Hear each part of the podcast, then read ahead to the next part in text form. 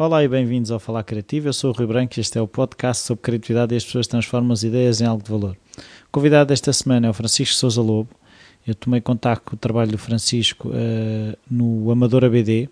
Ele tem lá um livro uh, em exposição que é o, o Desenhador Defunto. E eu fiquei curioso de falar com o Francisco, entrei em contato com ele e tive a sorte dele esta semana ter disponibilidade e através de Skype, uma vez que ele está em Londres, fizemos a entrevista via Skype e consegui ainda esta semana ter um episódio. Até já.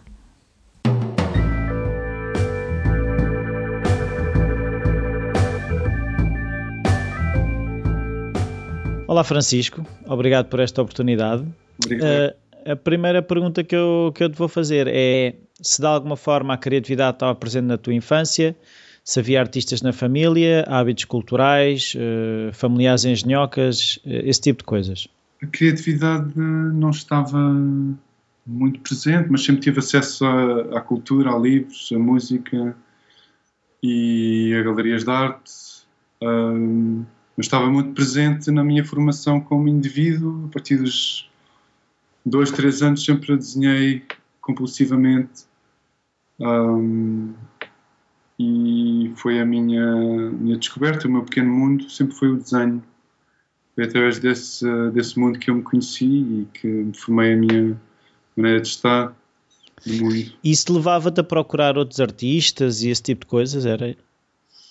Pode, durante, durante depois o período mais da infância, um, meus, meus primeiros contactos era ir à Gulbenkian, ver a arte com os meus pais ou a banda desenhada. Uhum. A banda desenhada era aquela arte mais à mão, que, que eu tinha um primo que tinha uma grande coleção, BD, especialmente franco-belga, alguma americana, mas pouca. Um, e foi através daí que eu comecei a fazer banda desenhada enquanto criança criar uh, mundos, histórias, um, alguns de ficção científica, outros de fantástico, outros de terror, conforme as idades a coisa ia explorando. Ia explorando. Então, quando tu, tu, desde pequeno, quando aquela famosa pergunta o que é que queres ser quando fores grande, o que, o que é que tu respondias? Queria ser pintor, mas era assim uma coisa bastante romântica, abstrata. Um, e cheguei a um ponto em que tive que decidir, não é? aos 17, 16, e um, a decisão foi a arquitetura. Porque a arquitetura. Que era mais segura, não? Era mais segura.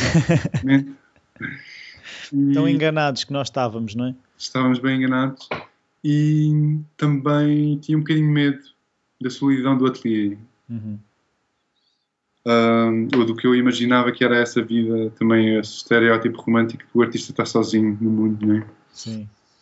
Uh, tinha um bocadinho medo da solidão, de como é que a minha cabeça ia reagir a essa solidão, e um, enverdei pela arquitetura, estudei arquitetura, trabalhei durante 6, 7 anos e depois resolvi de facto ir para as artes plásticas e para, ir para a ilustração e vim para Londres, pronto, assim a fazer uma história mas como é que foi eh, eh, esse momento? É porque eu também tirei arquitetura e, e também tenho essa, eh, andado nesses processos de decidir os passos seguintes e é sempre aquele momento em que não é isto, mas há sempre assim, como é que foi essa decisão, esse momento? Foi uma coisa de um impulso ou andavas a matutar naquilo e andei-me a matutar, andei a matutar naquilo desde sempre, não é?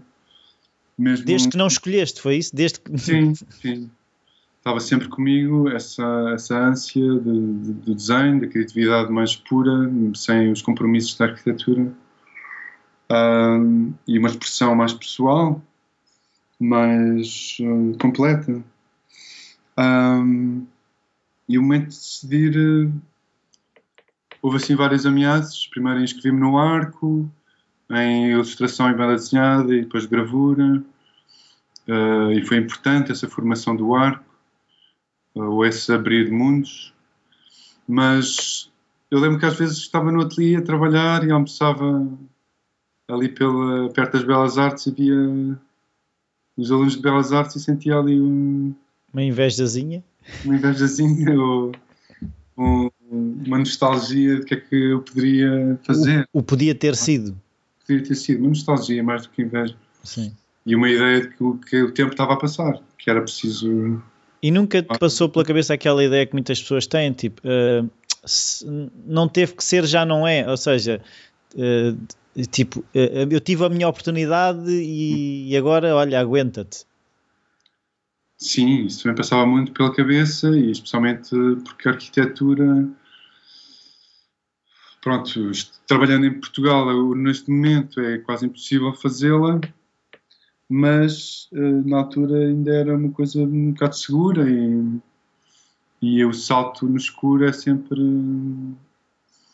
É sempre assustador. assustador e estava assustado de ficar entalado entre dois mundos em que não pertencia a nenhum. Entre o mundo das artes plásticas, em que eu estava a chegar já mais tarde, na minha idade, né? E o mundo da arquitetura, que depois também é muito fácil uma pessoa desligar-se e é difícil voltar. Sim. Ah, Mas querias voltar, ou seja, na, na altura tu não pensavas viver só da ilustração ou do desenho? pensava assim, pensava só da, do design sim, da- e da- das artes e de, eventualmente assim, uma coisa ainda um bocadinho abstrata dar aulas Uhum.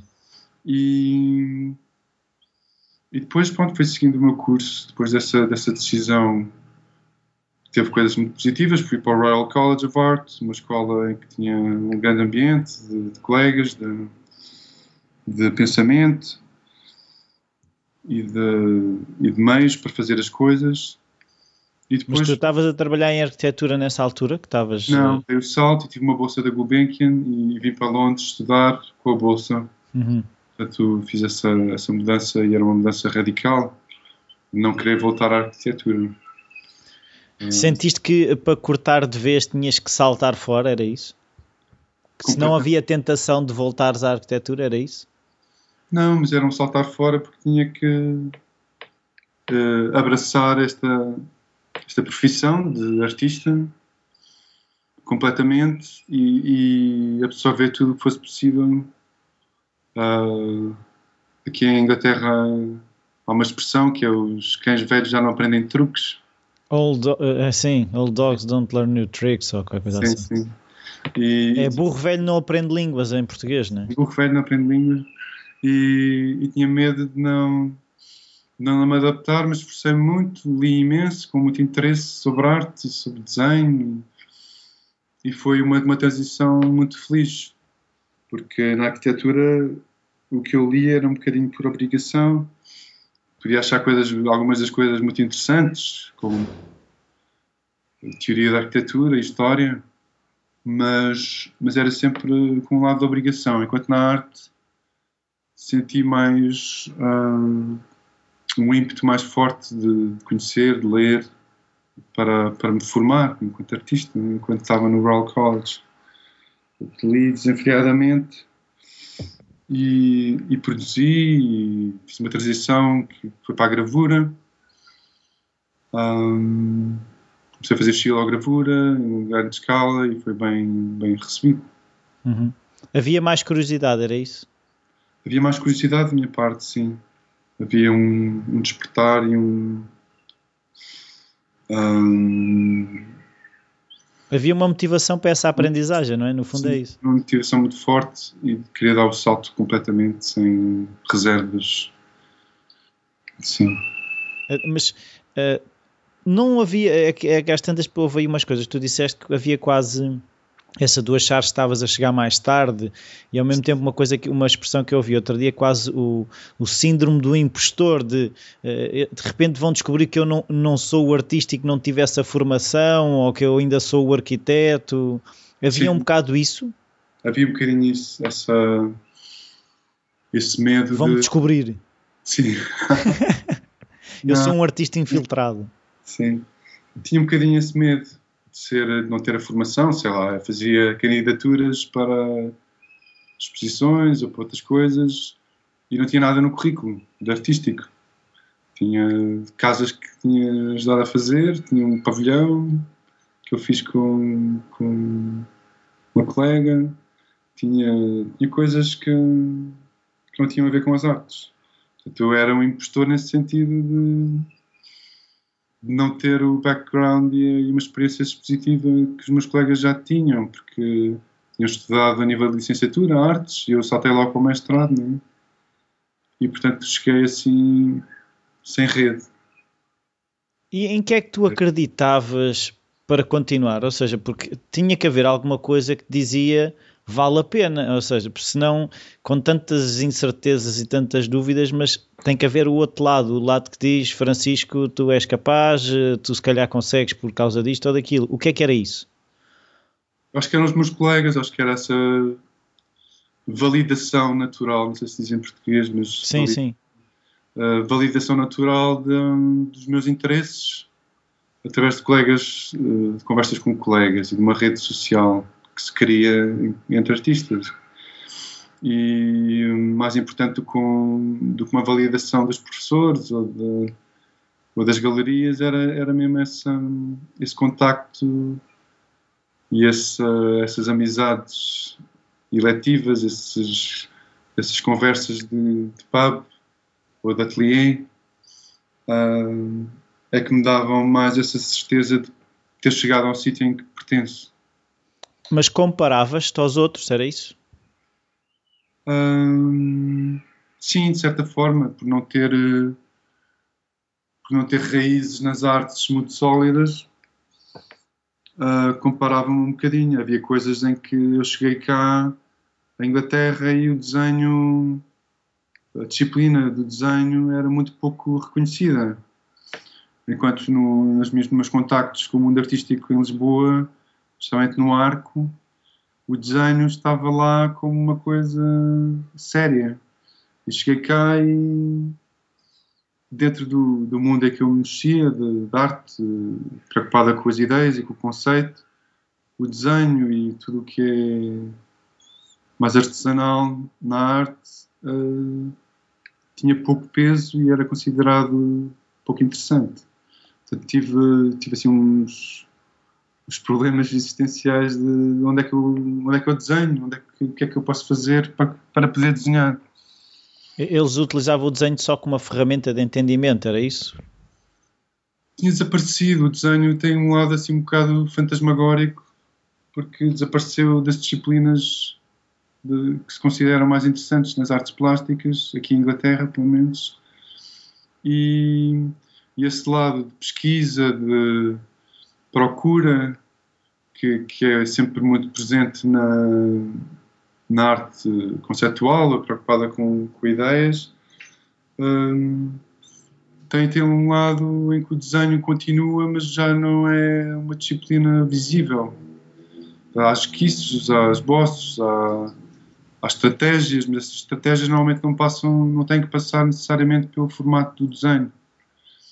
E Sim, eu por acaso até li uma, no teu site um, um artigo que tu escreveste, o Sketching on Chance, sim, sim. em que falavas do Marcel Duchamp e, e, e, aquela questão de, lá está, do utilizar o desenho como uma ferramenta de pensar, de questionar e, uhum. e, e, ao mesmo tempo eu também às tantas traduzi uma frase lá, uhum.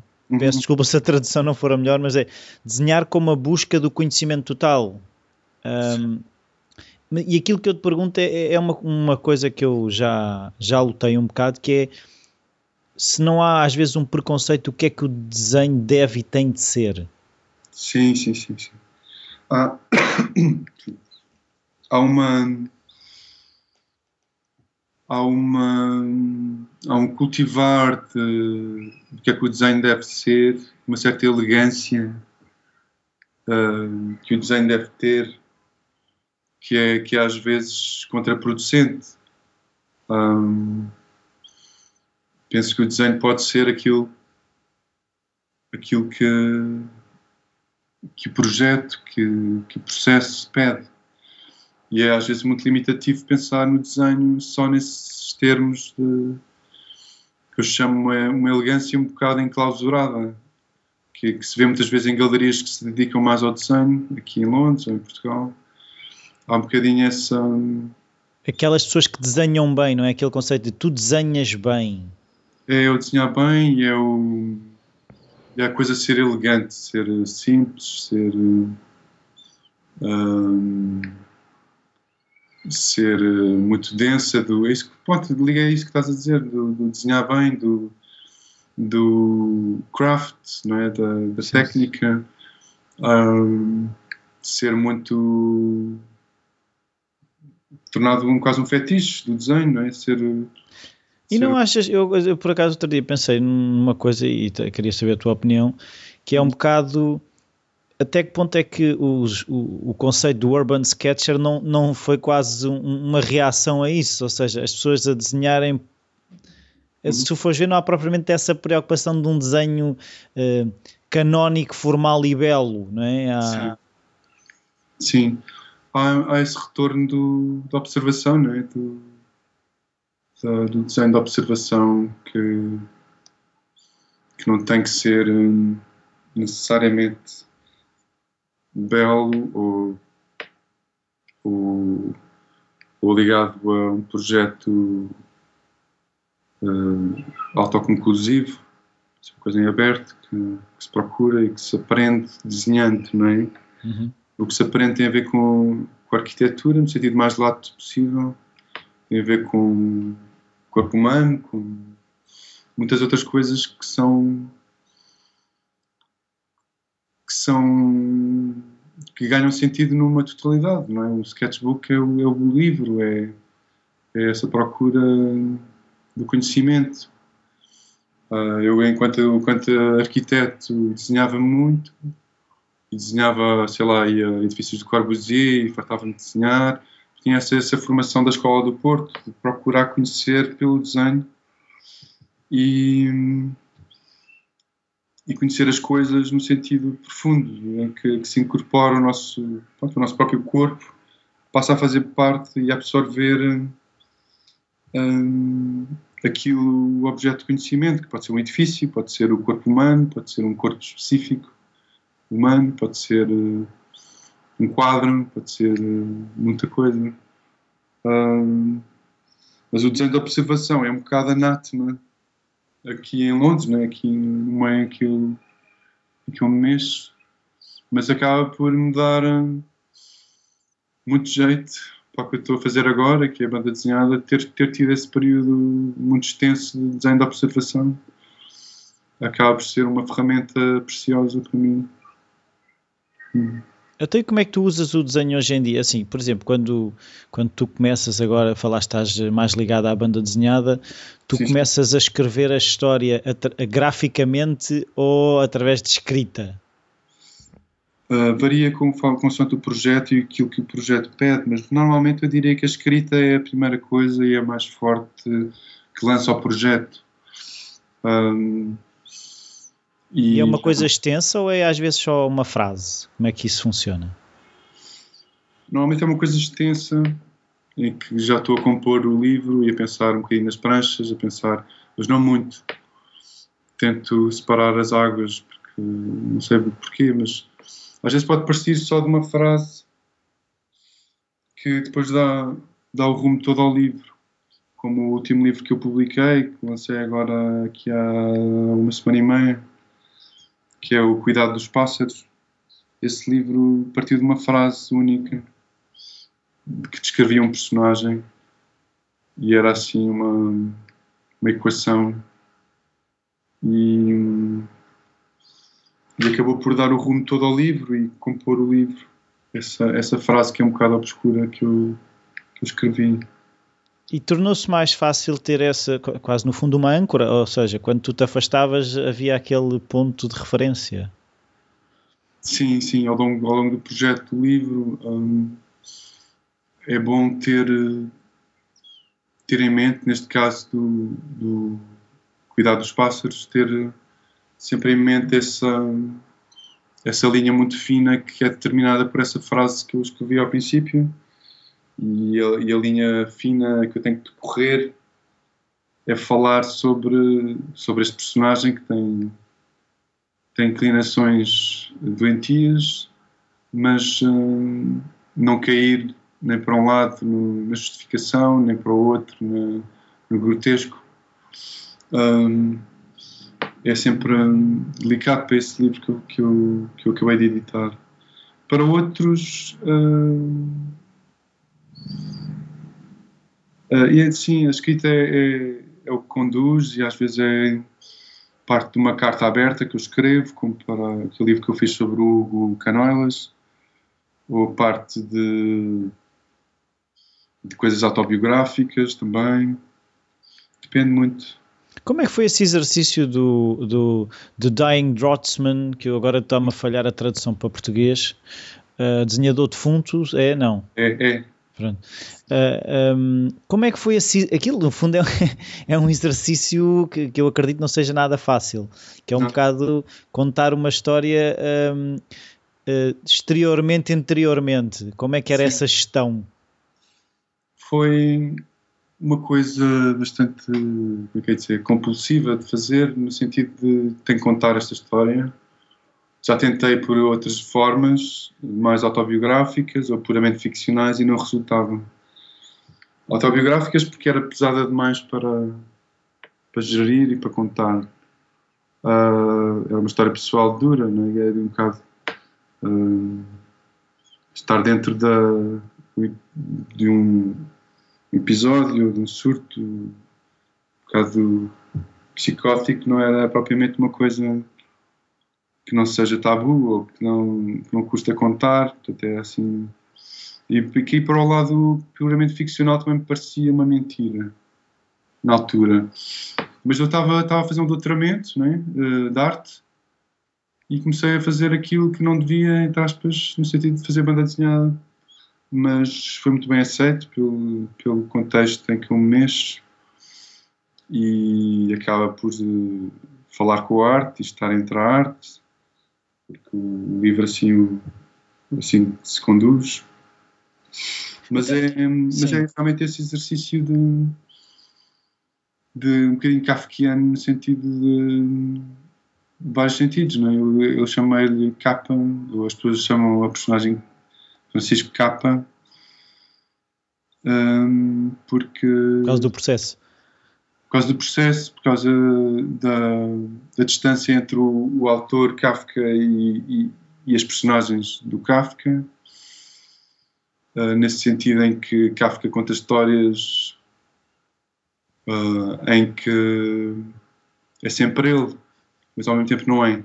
Sim. Não era isso que me interessava, era esse lado fazer um fingimento, portanto, contar uma história que não, é, não era a minha, não é? eu nunca fui desenhador de arquitetura da velha guarda, nem, nem, nem nunca usei rabo de cavalo, mas havia coisas que, que me atraíam nessa coisa de, de contar uma história paralela, muito paralela. É, mas no fundo, agora que estavas a falar nisso, é assim: aquilo agora que tu, do que tu estavas a explicar, aquilo que eu pensei foi: será que isso não foi contar a história daquele que tu não chegaste a ser?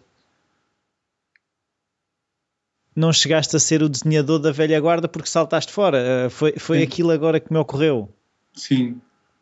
Foi muito daí de, dessa, tinha esse lado libertário, né? Portanto, o livro, é, apesar de ser duro, é uma história feliz no sentido em que não sou eu. E é, é isso que, em que eu saltei fora e consegui encontrar um mundo em que sou mais feliz, de facto.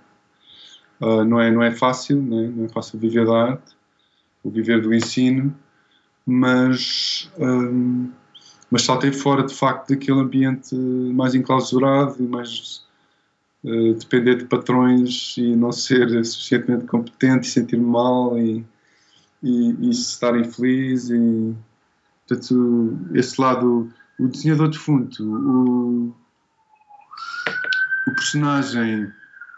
Pronto, há muitas coisas que partem da minha experiência, da maneira como eu sentia as coisas, mas também há uma certa observação desse tipo de desenhador que às vezes não, não se adaptou ao, ao, ao, computador, não se adaptou à maneira de desenhar. Uh, portanto, eu também convivi com pessoas que tinham um bocado daquilo, de, de repente perderem a sua o seu modo de vivendi porque o computador entrou em cena.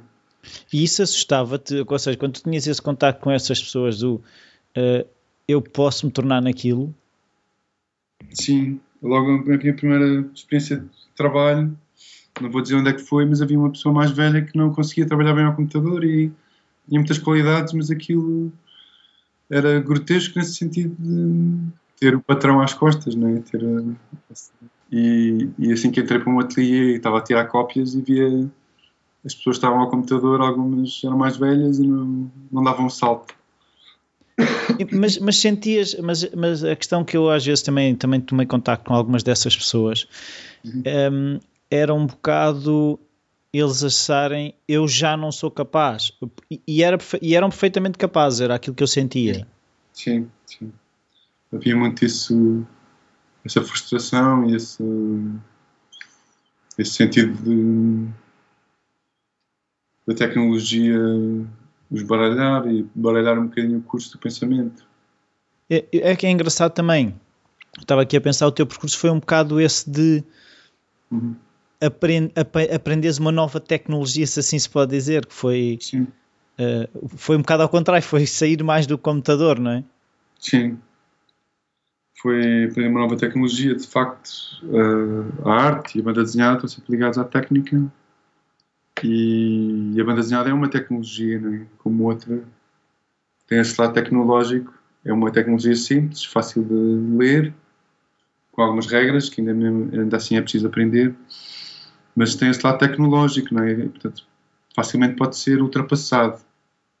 Até, nesse sentido, acho muito interessante o que o Daniel Close diz sobre banda desenhada, que nada, nada nos diz que não possa ser ultrapassado, que não possa ser um bocadinho como a a lanterna mágica e o estereoscópio, como é que se chamava, e coisas que hoje em dia nos parecem arcaicas, mas que tiveram a sua técnica, a sua teoria, a sua matéria, maneira de fazer, mas que passaram à história. A banda desenhada não sabemos só passar à história, mas tem esse lado tecnológico de ser um, uma técnica com uma gramática própria, com meios de produção e distribuição próprios que não sabemos se vai continuar. Sim, mas da, da, tu, da tua relação com a banda desenhada, tu, eu, eu, andei afastado durante alguns tempos da banda desenhada e percebi que há uhum. quase agora um ressurgimento. Assim, não é um ressurgimento, não é, um, não é uma fênix de repente renasce com toda a força e pujança, mas, mas há um, há um, como é que é dizer, um, uma força silenciosa, uma coisa que se sente que, que teve adormecida. Sim. Porque eu fui, foi onde tomei contacto, o teu trabalho foi no Amador ABD que fui visitar uhum. e percebi que uh, eu, eu, estive longe, mas as coisas foram acontecendo. Uh, fui, fui percebi que há, há editoras, há, há autores, há...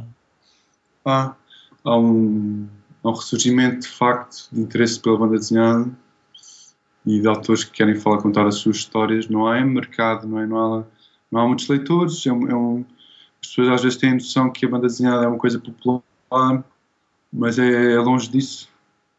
A banda desenhada é um nicho, dentro de um nicho, e, e não tem já esse lado de cultura de massas, de, de, de comunicar ideias uh, às massas, por exemplo.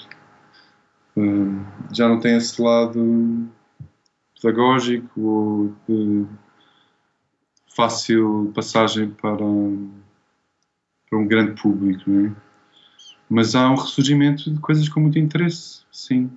Não, mas é uma coisa que tu estavas aí a dizer, que a banda desenhada que eu percebo é as pessoas estão, hoje em dia toda a gente tem pressa, não é? Basicamente é isso. E, e, e, parece quase ao contrário, porque muitos dos livros que eu, que eu estive a folhear são livros pelos, pelos são quase contracorrente, que é uh, pedem tempo, uhum. pedem tempo os ler, pedem tempo para pensar naquelas questões que estão a ser levantadas nos livros.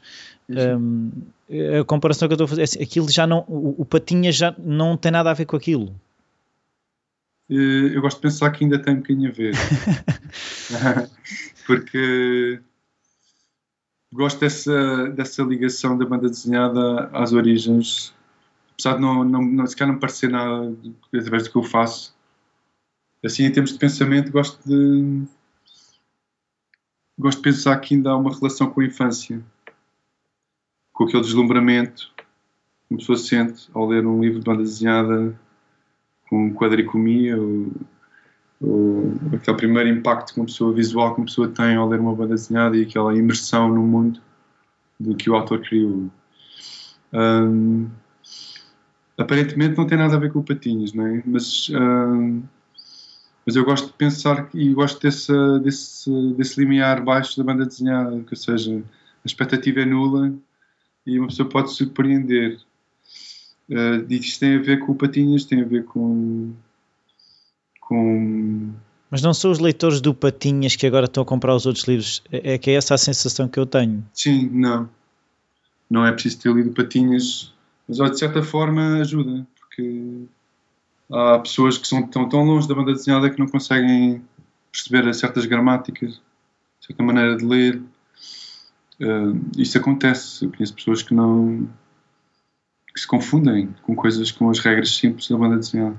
E, e, que regras são essas e onde é que se apanham essas regras? Já, já, já falaste há bocado também nas regras e eu que, já agora queria perceber que regras são essas.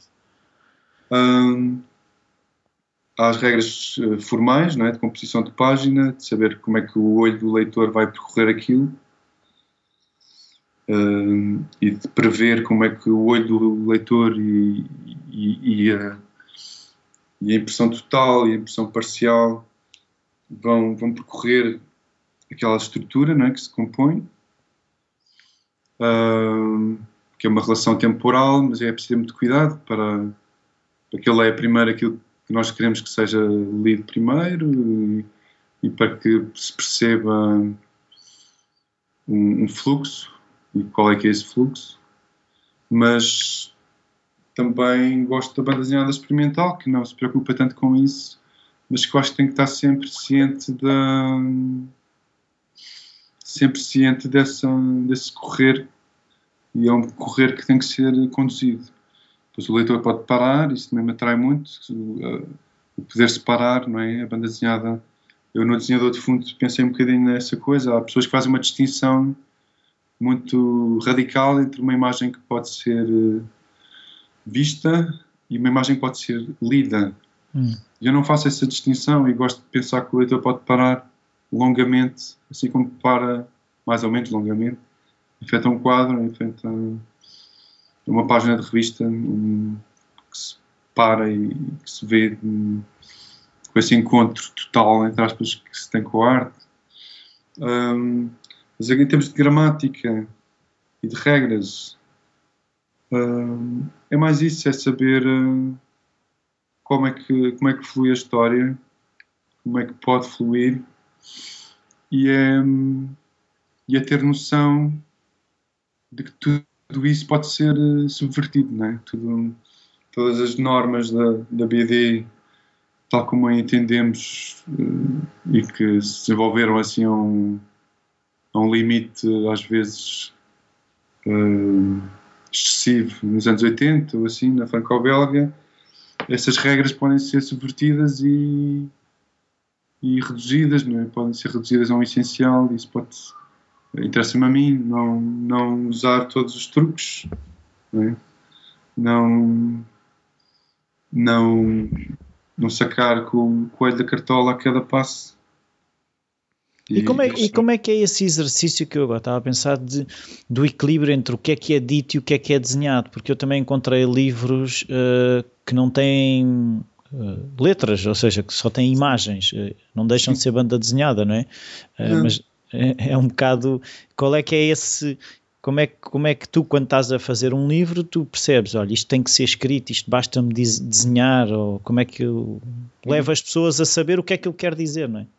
Sim há muitos níveis de, de, leitura numa banda desenhada, não é? O que isso diz é ao nível um bocadinho mais silencioso de, do subtexto, e essas bandas desenhadas, o subtexto está à vista, não é?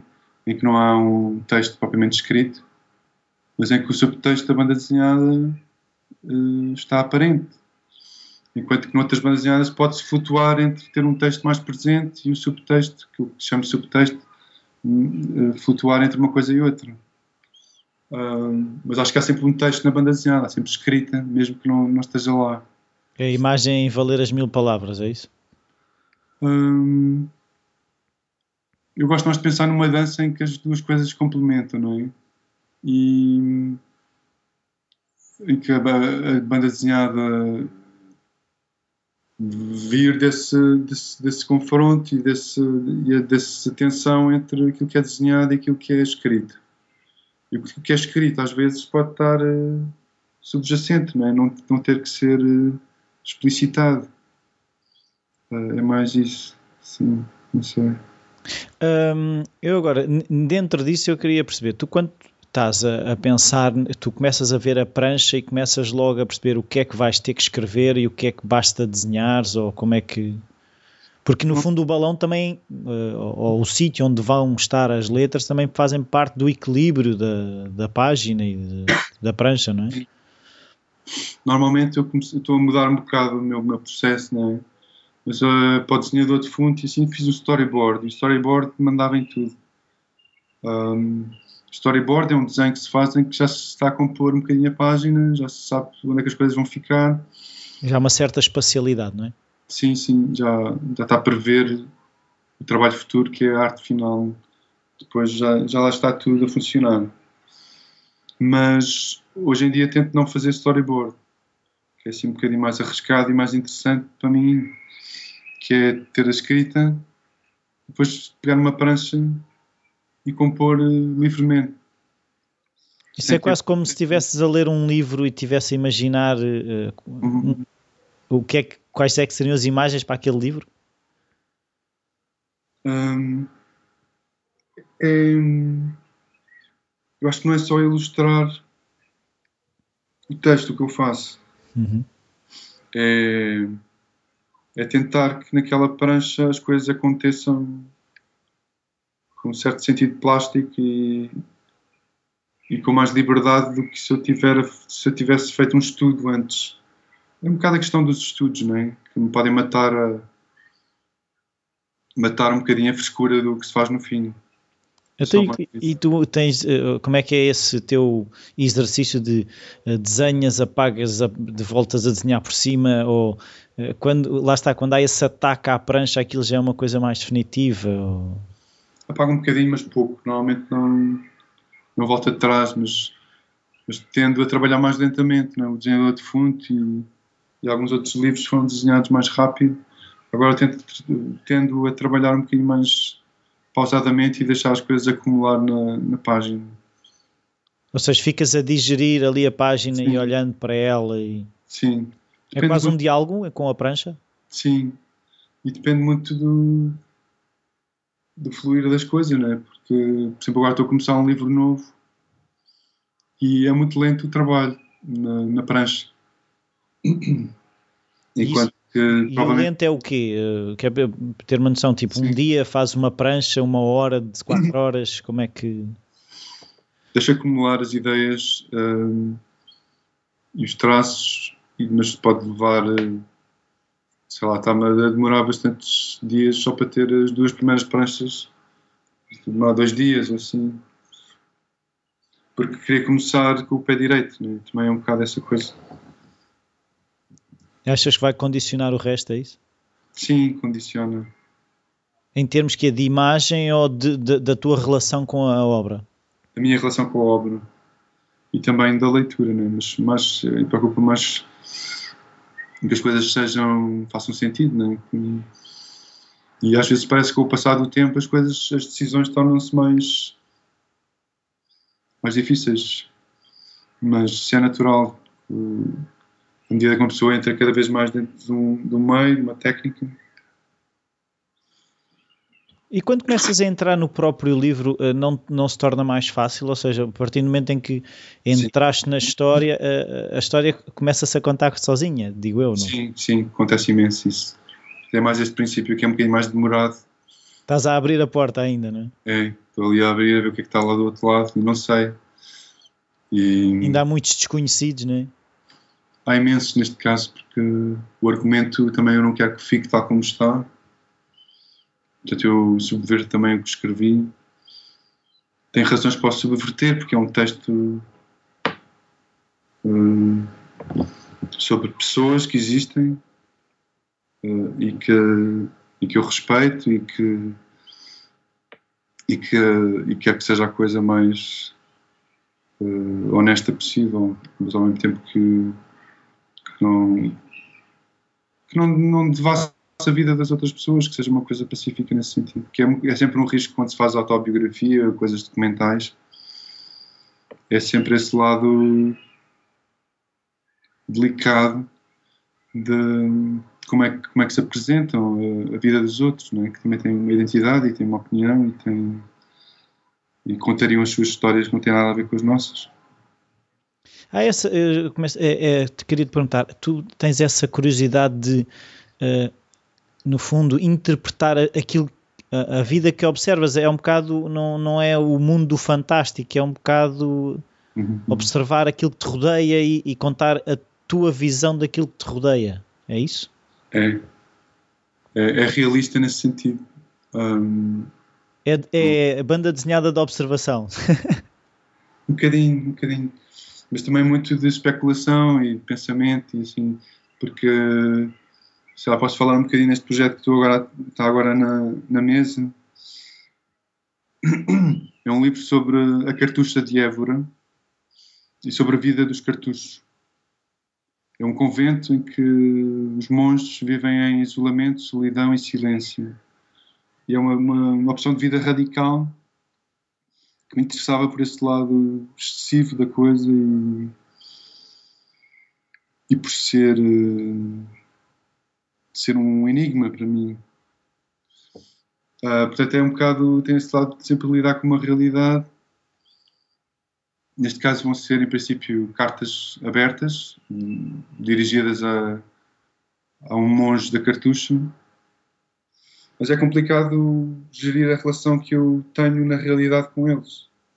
Porque tu, são pessoas que tu, há pessoas que tu conheces, é isso? Dentro do, do convento, é isso? Do convento, já o visitei várias vezes, apesar de não ser visitável, eu tive essa sorte deles me acolherem e, e de mostrarem um bocadinho e falei com dois dos monges que podem mais facilmente falar com o exterior. É o prior e o, e o mestre de noviços. Mas, hum, mas é sempre delicado esta, esta, esta exposição que é um bocadinho. Que não é tua, não é? Sim, que não é, e que é um bocado inevitável. Quando se fala, eu quando às vezes falo da infância, eu falo disto ou daquilo, mas agora com cada vez com mais cuidado nesse sentido de não que o leitor saiba, saiba separar as águas, não é? Saiba hum, perceber aquilo que é fantástico daquilo que é real, daquilo que no caso da infância daquilo que que é o entendimento de uma criança que é diferente do meu entendimento atual de certas coisas. Sim, sim. Mas a interpretação não será sempre do leitor, ou seja, por, num, a, tu, a, tua visão pode ser, e tu, quando desenhas, ter uma intenção e ela às vezes não ser uhum. a, a, do leitor. Sim, sim, sim, sim. Eu tento que as coisas tenham uma. Deixa, tentas encaixar, ou seja, deixar esse espaço, ou seja, que aquilo não seja demasiado literal. Depende das histórias. Um, às vezes interessa-me levar as coisas a um extremo em que quase não haja espaço para o leitor. Outras vezes o leitor tem imenso espaço. Por exemplo, fiz uma banda desenhada para a Gulbenkian que era o problema Francisco. E essa aí era, era levar as coisas a um extremo em que disposição pessoal em que o leitor fica com pouca margem. Era um exagero, era assim uma espécie é, de. É, é quase uma notícia. Era, porque era para ser publicado no jornal também. Mas, um, por exemplo, aquele o último livro que eu fiz, do, publicado, do Cuidado dos Pássaros, tentei ir para o extremo oposto, deixar muita liberdade ao leitor de fazer os seus próprios julgamentos. Por exemplo, não ter, à exceção do, do princípio e do fim, não há narração, só há diálogo. E, portanto, o leitor mais facilmente cria a sua própria narração, né? a sua própria. E que tome partidos deste ou daquele, não é? Sim, sim. E o partido é muito difícil de tomar, porque uma pessoa não sabe se o personagem o que é que ele faz, uh, o que é que o move. Isso não leva as pessoas a construir uma história para encaixar aquela pessoa?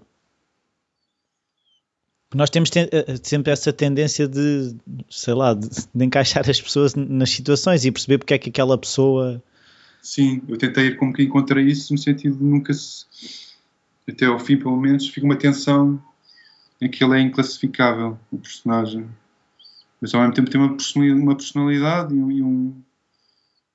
E, e problemas e uma relação com o mundo e a beleza que também dão reflexões, né? não, a pessoa não se sente completamente desamparada porque, porque o personagem se expõe também, não, não nos deixa completamente no, no, no vazio. Sim, uh, outra coisa que eu também reparei na tua obra, uh, posso estar enganado, havia uh, várias um, alusões à religião, e há bocado também falaste na questão do, dos conventos. Sim, sim. Um, tu és devoto? É uma coisa que te fascina? Como é que, qual é que é a tua relação? Hum,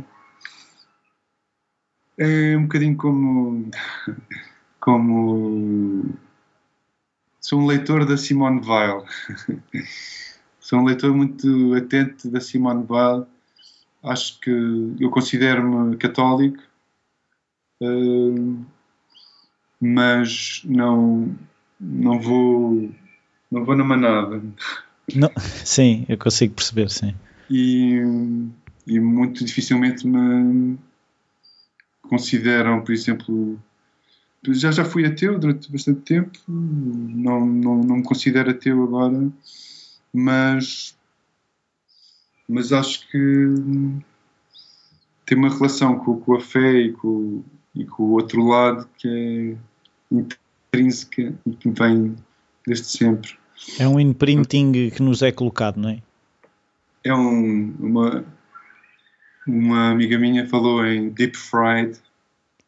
Sim. Somos deep fried na infância e é difícil depois uh, libertar-nos disso e eu não, nem me quero libertar porque é um bocado. Um, reconheço muitas coisas positivas também e tento escolher, não é?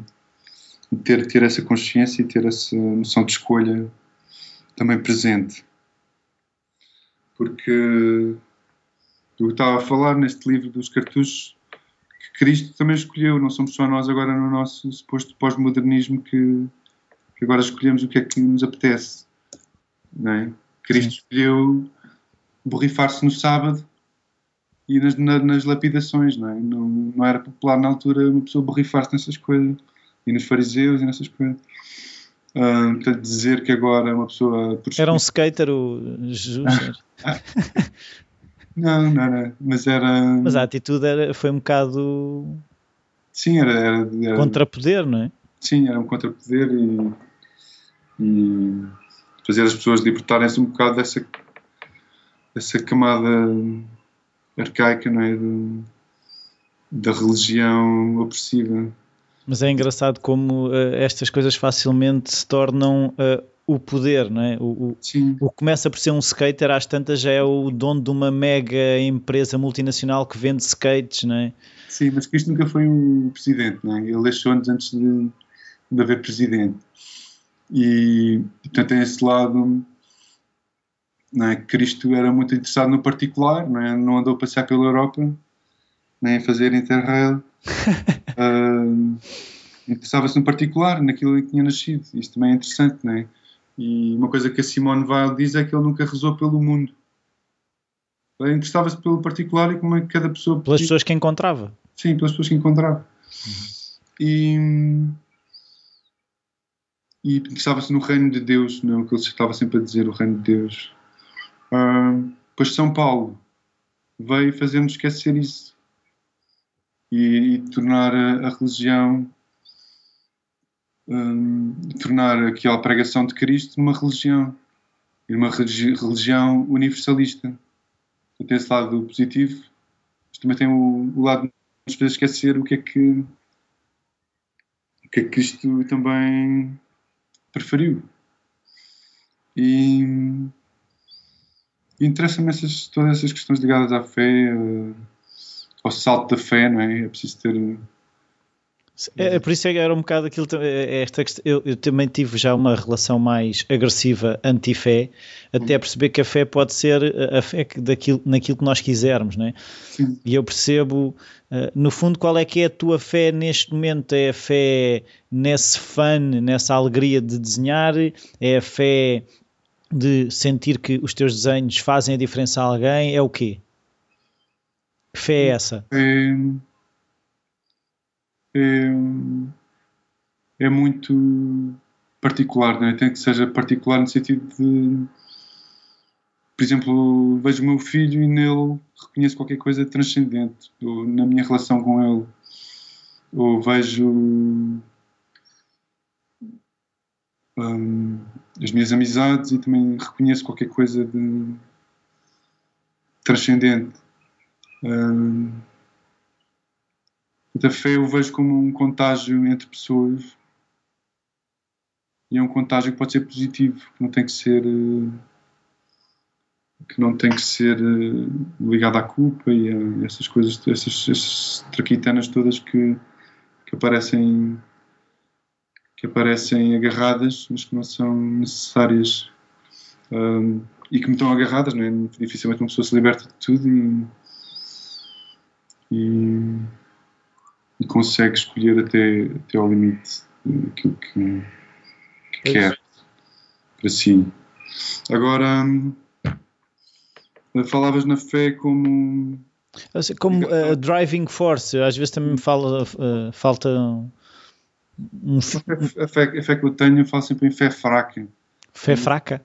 Sim, e nos benefícios da fé fraca. É, é tipo um café mais diluído, é um carioca de fé.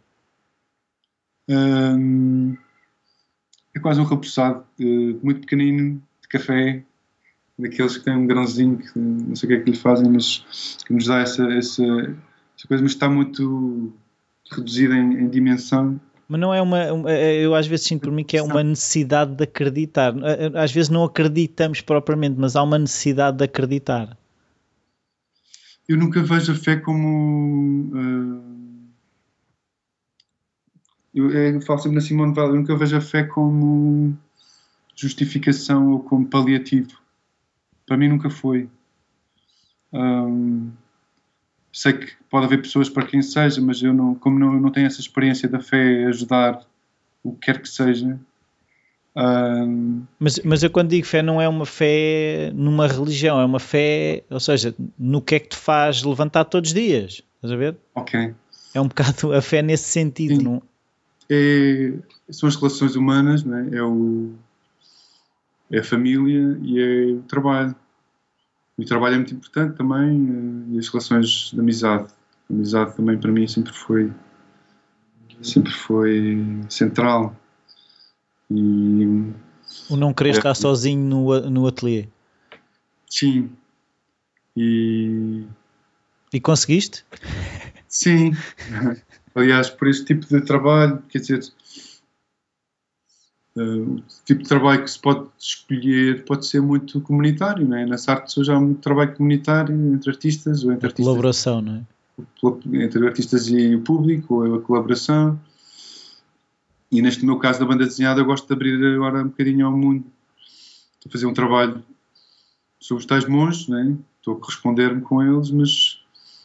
Mas. Um, estou a fazer um projeto que não tem a ver necessariamente com essa correspondência, mas mas há uma abertura e um interesse pelo mundo. Há outro, outro projeto que, que é com entrevistas, não é? Que é entrevistar as pessoas, um bocadinho o que tu fazes, mas em termos de traduzida em banda desenhada. As entrevistas uh, influenciam o próprio estilo da, da entrevista. É mas os, influenciam também o estilo gráfico? Sim, sim. Ou seja, cada pessoa tem um traço? cada pessoa vai ter um, uma influência no, no, próprio traço, sim.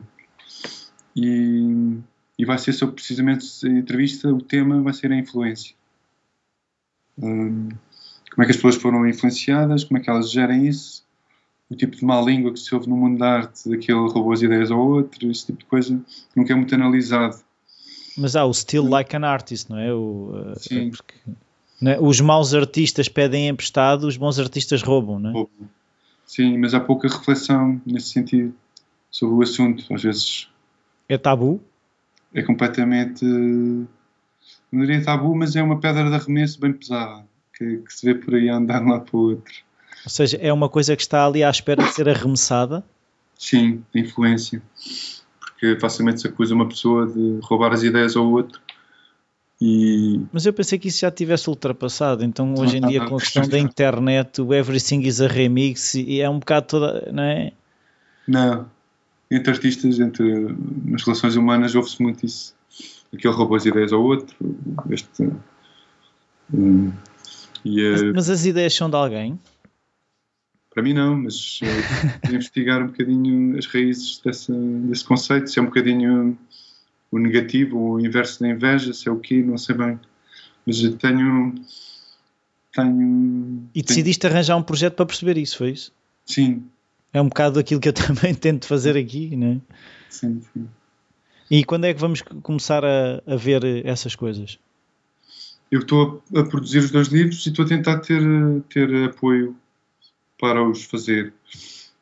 Para o da cartucha não preciso tanto apoio, para o outro, que envolve entrevistas a nível internacional, eu gostava de serem presenciais poder desenhar as pessoas e poder ter uma relação diferente com, com os objetos que as rodeiam. Precisava um bocadinho de apoio, estou, estou agora a tratar disso. E como é que começam essas ideias de, de, para estes projetos e para estas coisas? Tipo, de repente tu estás em casa ou vais passear, como é que isto, como é como é que começa esse bicho de vou fazer entrevistas para perceber a influência. Como é que isso começou? A raiz é muito pessoal, neste caso, da influência. Uh, fui uma vez acusado de estar a roubar. estar a roubar uma, uma colega, as ideias de uma colega. Não, não, não eram as ideias, era uma técnica, que era a xilogravura. E foi uma acusação que na altura me magoou imenso. Pela injustiça? Pela injustiça porque, porque ela antes de eu começar a fazer estilogravura, eu já antes de a conhecer já fazia, já tinha feito uma banda desenhada em estilogravura, mas era em escala pequena. Quando a conheci, ela disse, porque é que não fazes coisas maiores? Assim de estilo como eu faço, uh, grandes. E eu comecei a fazer estilogravuras grandes, mas a partir do momento em que comecei a expô-las, a coisa tornou-se mais complicada, só para ser uma técnica pouco usual essa pessoa sentiu-se defraudada ou não sei o que é que sentiu, mas de facto complicou a nossa relação e, e traumatizou-me, de facto. E agora vais uh, fazer uma catarse? É um bocadinho catarse, mas, mas também tem a ver com, com essa curiosidade natural de nós sabermos o que é que os nossos mestres, em que é que eles se inspiraram, em que é que eles beberam. Eu gostava imenso de entrevistar aquelas pessoas que me influenciaram saber quem é que os influenciou a eles e como é que é essa digestão. E como é que eles. É uma coisa que, pronto, que eu também tento perceber e que ouço muitas coisas, que é, é perceber como é que se lidam com os maus momentos, né? que, que esses, os nossos mentores e que nós temos às vezes num um certo patamar de quase Deus, não é? Sim. Perceber como é que eles, eles também choram ou também atiram com as coisas eh, contra as paredes. Ou... Sim. Também tens momentos desses? De tirar as coisas contra as paredes. Sim, ou nem que seja um atirar contra as paredes interno contra ti. Ou... Sim, sim, tenho. Há coisas que pode a minha a minha mulher é a minha primeira leitora, não é? E, e é difícil para mim digerir essa de dar esse primeiro passo, mostrar a alguém. Ou mostrar a um amigo próximo que também lê as coisas desde a origem. Mas, é um, mas é um, aí é uma questão de teres que voltar a fazer ou aquilo que eu achava não estava bem feito? Como é, qual é que é o mindset nisso? É só perder a crença num projeto, pode acontecer. Esquece lá isso, nunca, isso nunca vai dar em nada. É isso? Uh, não é bem isso, mas é. Pronto, eu, tento, eu tento flutuar né, nas minhas, nos meus, meus livros entre a coisa mais, mais ficcional a coisa mais documental e autobiografia. E às vezes há pessoas que, que gostavam mais que eu enverdasse por um, só um caminho. Sim. E, um, e às vezes é. Então, o que é que tu, então qual é que é o teu processo mental de escolher continuar a fazer isso que estás a fazer, que acreditas?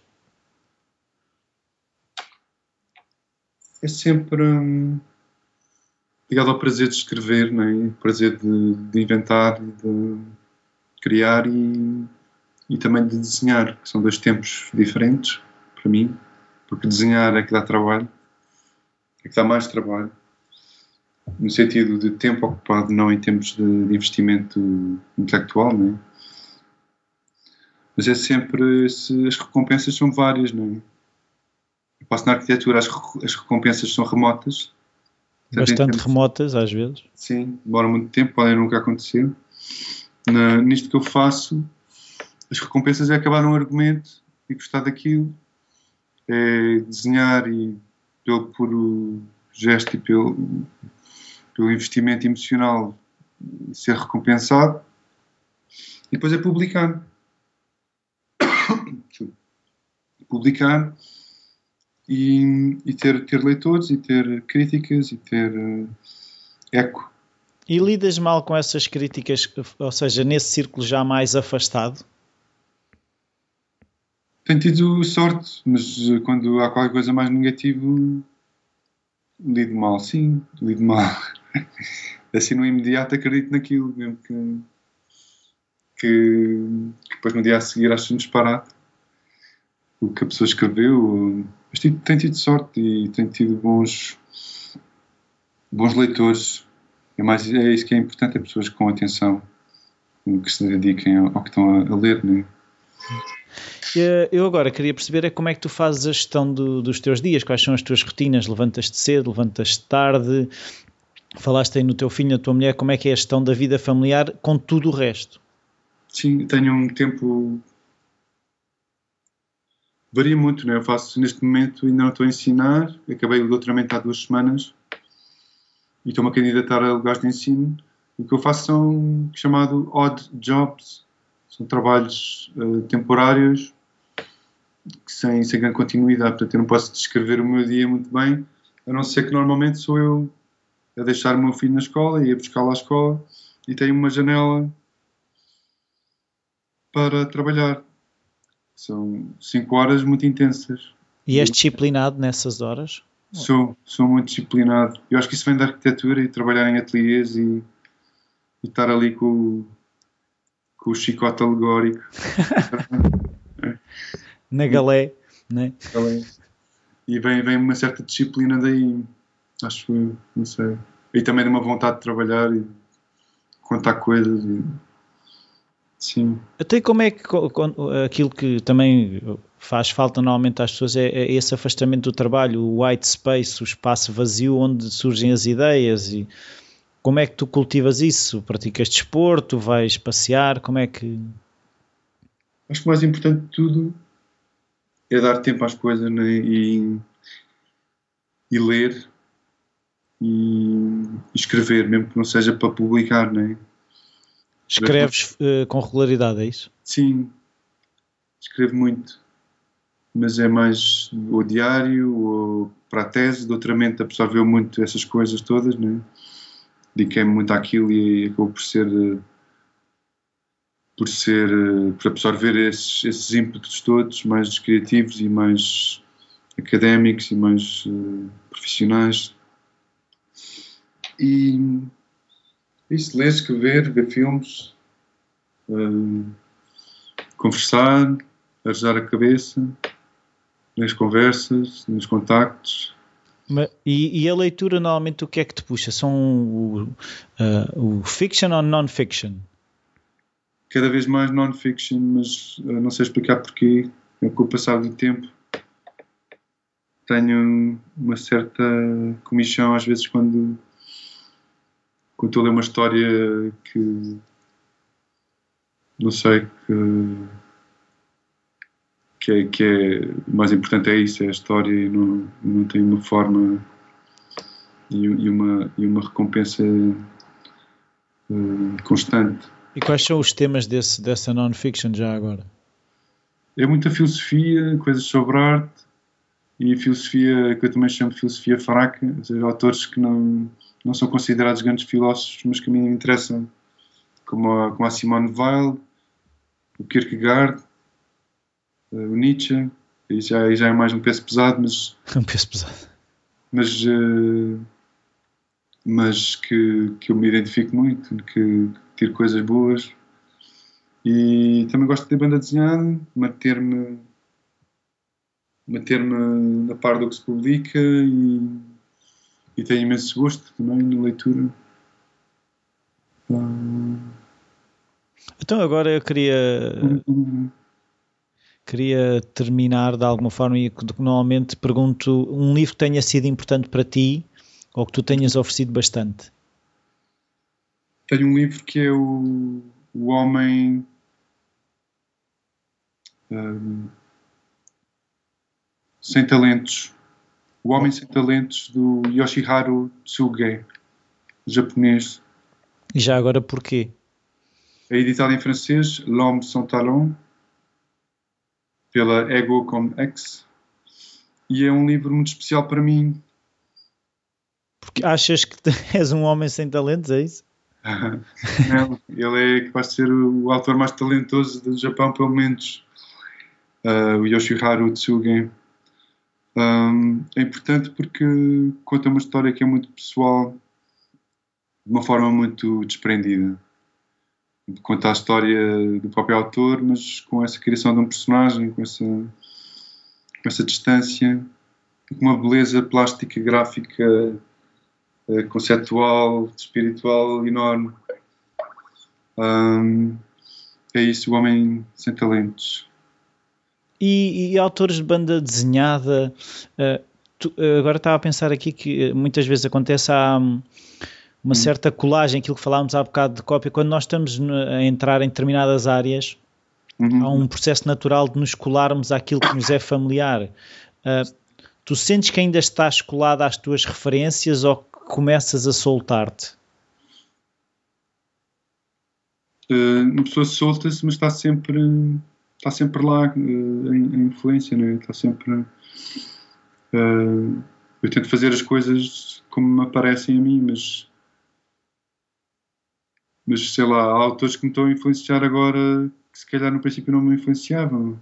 Uh, agora faço muitas, tenho feito muitas axonometrias, muita, muito desenho mais arquitetónico e consigo, e estou sempre a pensar que tenho que ter cuidado, de certa forma, não, não deixar que a influência dite tudo.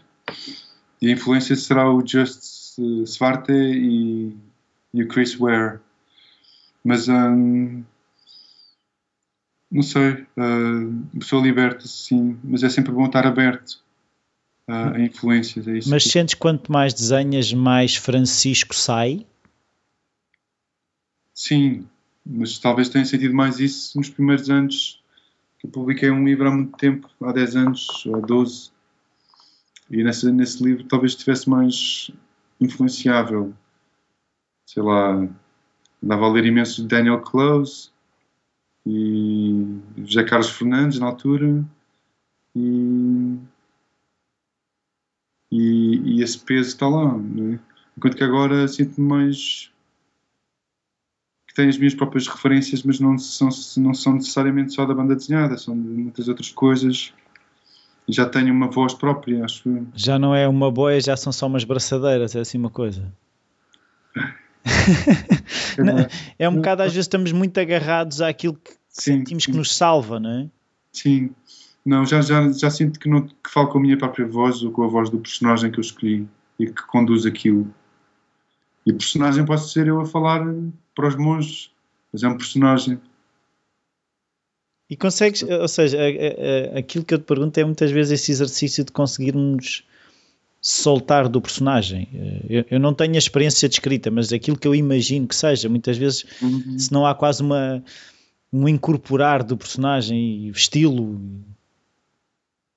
Sim, quando é um personagem de ficção é bastante assustador. Por exemplo, este livro que eu fiz, uh, ainda não falei na palavra pedofilia, mas é, é, é um dos temas do livro, que é o cuidado dos pássaros e depois no último capítulo tive que confrontar-me com, com a realidade dele, do personagem.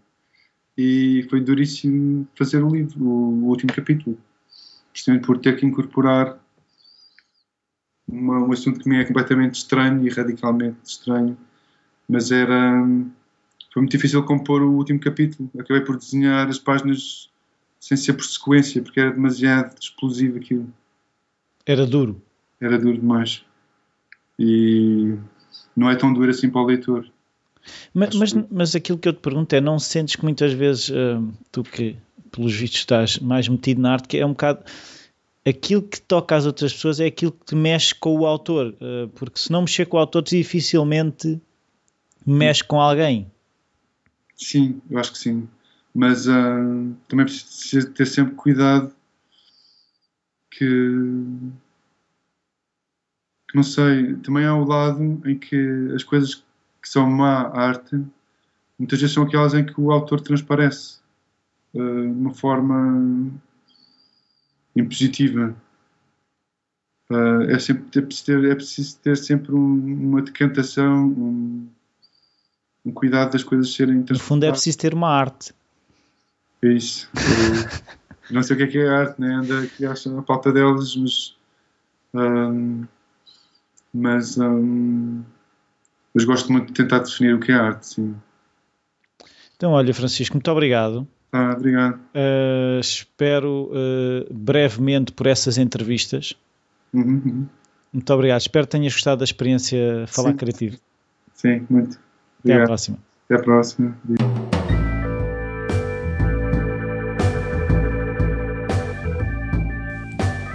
Bem-vindos de volta. É, espero que tenham gostado. Eu gostei muito de, de, conhecer o Francisco, eu não o conhecia, só o conheci uh, através do Skype. Uh, espero ter a oportunidade de, de, de, o encontrar pessoalmente e conversar um bocado com ele. Um, realmente, esta semana uh, havia o risco quase de não ter episódio, eu andava assim um bocado apreensivo. Fiz alguns convites, uns não obtive resposta, outros foram adiados para, para mais tarde, para outras semanas e então a coisa estava assim um bocado tremida e eu também tenho andado bastante cansado com a questão do trabalho e de tentar uh, gerir uh, os podcasts e, e, a vida familiar e, e, a vida que acontece e tive nesta dúvida se conseguiria ou não publicar o episódio, eu prefiro publicar à quarta-feira do que falhar uma semana, eu sei que é importante falhar uh, mas se puder não falhar, eu prefiro não o fazer porque gosto de, de partilhar estas entrevistas, estas conversas e, e, sei que as pessoas vão ouvindo, uh, vou tendo algum feedback e vou, vou vendo os downloads. Um, eu eh, faço tensões de ter mais malta ligada à banda desenhada. Eu, como disse, já fui várias vezes ao, ao Amadora BD quero lá voltar ainda mais vezes. Aproveito as minhas horas de almoço para ir, para ir ao Amador ABD. Uh, tive contacto com essa realidade que eu já estava afastado há algum tempo, que era da banda desenhada, e, e percebi que é um mundo que ainda mexe comigo, gosto muito, uh, atrai-me aquela linguagem, não sei se tem a ver com a muita banda desenhada que li, e esta semana é tudo. Eu, mais uma vez, pedir se puderem fazer as partilhas dos episódios, ajuda a chegar a mais pessoas. As avaliações e as críticas no Facebook, ai, no Facebook, no iTunes, realmente eh, não se podem contratar amadores para fazer o trabalho de profissionais. E hum, é isso, as avaliações no iTunes. Eh, vão ao site subscrever a newsletter, onde eu partilho uh, sempre um texto que não não há maneira de aceder de outra maneira a não ser a subscrever a newsletter. E se tiverem ideias, sugestões de convidados e, e, várias opiniões sobre aquilo que se vai fazendo aqui, o e-mail rui.falacreativo.com está disponível. Qualquer coisa, entre em contato comigo. Até para a semana.